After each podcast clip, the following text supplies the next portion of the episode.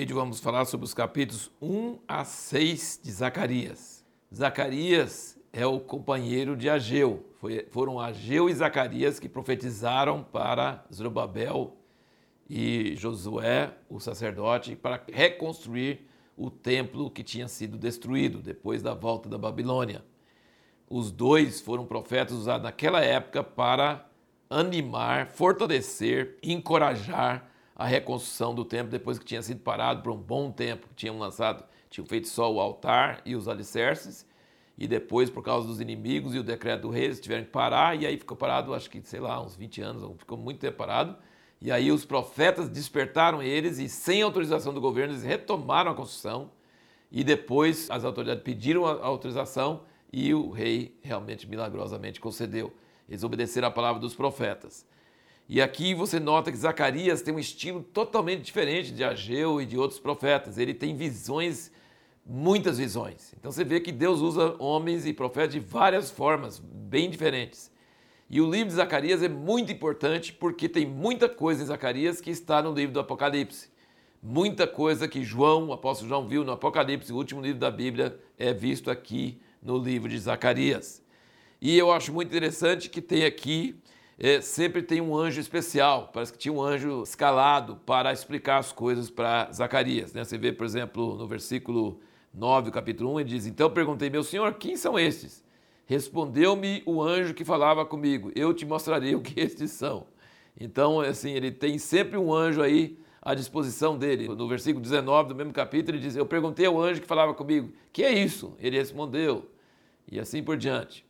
Então ele tem um anjo específico para explicar as visões para ele. E realmente as visões dele precisavam de bastante explicação mesmo. E aqui você vai ver que no livro de Zacarias, porque é o retorno depois dos 70 anos do, do cativeiro na Babilônia. Então Deus falou assim: a minha ira, ele fala aqui, ah, o versículo 2 do capítulo 1: O Senhor se irou fortemente contra vossos pais. Portanto, diz assim: diz o Senhor dos Exércitos: Tornai-vos para mim, diz o Senhor dos Exércitos, e eu me tornarei para vós, diz o Senhor dos Exércitos. Veja, por exemplo, no versículo 12. Então o anjo do Senhor respondeu e disse: Ó oh, Senhor dos Exércitos, até quando não terás compaixão de Jerusalém e da cidade de Judá, contra as quais estivesse indignado esses 70 anos? Respondeu o Senhor ao anjo que falava comigo com palavras boas, palavras consoladoras. O anjo, pois, que falava comigo, disse-me: Clama, dizendo assim: diz o Senhor dos Exércitos, com grande zelo estou zelando por Jerusalém e por Sião. Estou grandemente indignado contra as nações de descanso, porque eu estava um pouco indignado, mas eles agravaram o mal. Portanto, o Senhor diz assim: Voltei-me agora para Jerusalém com misericórdia, nela será edificada a minha casa, diz o Senhor dos Exércitos, e o cordel será estendido sobre Jerusalém. Então, Deus agora, nesse retorno, eles estão voltando depois de 70 anos, a ira dele contra Israel já acabou. E agora ele quer se voltar com misericórdia para Jerusalém, e ele está irado com as nações que exageraram no, seu, no, no castigo que fizeram sobre Israel. Entendeu? Então, isso é, é uma mudança muito grande é, do, do, plano de Deus. Ele está mostrando esse, essa diferença. E uma coisa interessante que nós perguntamos né, no último vídeo, o que, que precisamos fazer se queremos afastar o juízo de Deus de nós e receber sua graça e misericórdia? Está no versículo 3, ele diz, tornai-vos para mim, diz o Senhor dos Exércitos, e eu me tornarei para vós. Isso é a palavra de arrependimento, de chuvar. Tornai-vos, voltar, voltar. Voltai-vos para mim, diz o Senhor dos Exércitos, e eu me voltarei para vós. É tão simples quanto isso. Você quer afastar o juízo de Deus, a ira de Deus? Volte-se ao Senhor e ele se voltará a você. Essa é, é a chave. Em todos os profetas é isso que ele está falando. Deus é o Deus de misericórdia, o Deus de recede. E se você confiar nisso e crer nisso e você clamar a Ele, voltar a Ele, o coração dele amolece na hora e ele volta para você. Mas tem que ser de coração e não de boca para fora. Muito importante. Aqui no capítulo 2, versículo 13, tem um versículo muito forte também. Diz assim: Cale-se toda a carne diante do Senhor, porque ele se levantou da sua santa morada. Em Abacuque 2, versículo 20, diz: Mas o Senhor está no seu santo templo, cale-se diante dele toda a terra. Quando o Senhor se levanta, o homem cala. Lembra de Jó? Quando Deus perguntou para ele, Jó, você quer falar mais alguma coisa? Você falou, vivia falando que queria falar comigo? Ele falou, não, eu não tenho mais nada para falar. Quando Deus levanta, o homem cala. Toda a carne cala diante de Deus quando ele se levanta. E uma coisa interessante, você viu que ele falou no versículo 15 do 1, ele disse: Estou grandemente indignado contra as nações de descanso.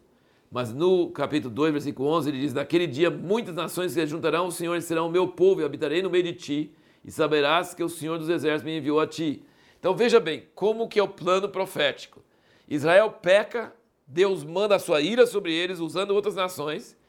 Depois Deus tem misericórdia de Jerusalém e restaura, e aí ele tem ira contra as nações, e depois ele tem misericórdia das nações, e o restante das nações vão servir ao Senhor também. Entendeu? Esse é basicamente você vai ver isso em todos os profetas, é essa a ordem de fatores. Você vê no capítulo 3, ele manda tirar a roupa suja do sumo sacerdote. A roupa suja são os pecados. E Satanás estava diante dele, acusando ele.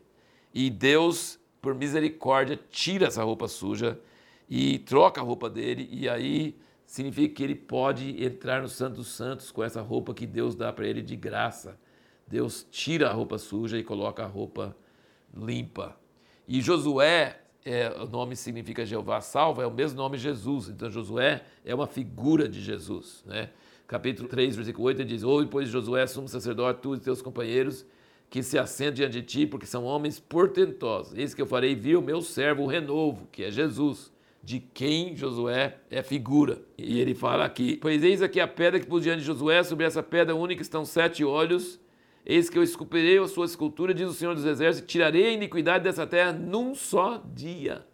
Quando que aconteceu isso? tirarei a iniquidade dessa terra em um só dia. Na cruz do Calvário. Então, Josué é figura de Jesus e ele está falando que vai tirar a iniquidade em um só dia. No capítulo 4, nós encontramos a visão de um castiçal e dois, duas oliveiras que vertem óleo no castiçal. E depois você vai ver isso lá em Apocalipse 11, fala que são as duas testemunhas que vão se levantar nos últimos dias, dois profetas, e que vão alimentar o castiçal que é a igreja com a palavra de Deus e com o Espírito Santo. Muita coisa aqui em Zacarias às vezes é difícil de entender, mas são coisas que têm a ver com os últimos dias, com as coisas dos próprios assuntos do Apocalipse. Tem essa frase aqui no capítulo 4, versículo 6, ele diz: não por força nem por poder, mas pelo meu espírito, diz o Senhor dos Exércitos. Significa não é pela nossa sabedoria, nem pela nossa força, nem pelas nossas ideias, mas é pelo espírito do Senhor. Essa, frase muito importante. A pergunta que nós vamos responder no próximo vídeo é: como podemos ter certeza que a nação de Israel será convertida toda ao Senhor e Jerusalém será a capital do mundo?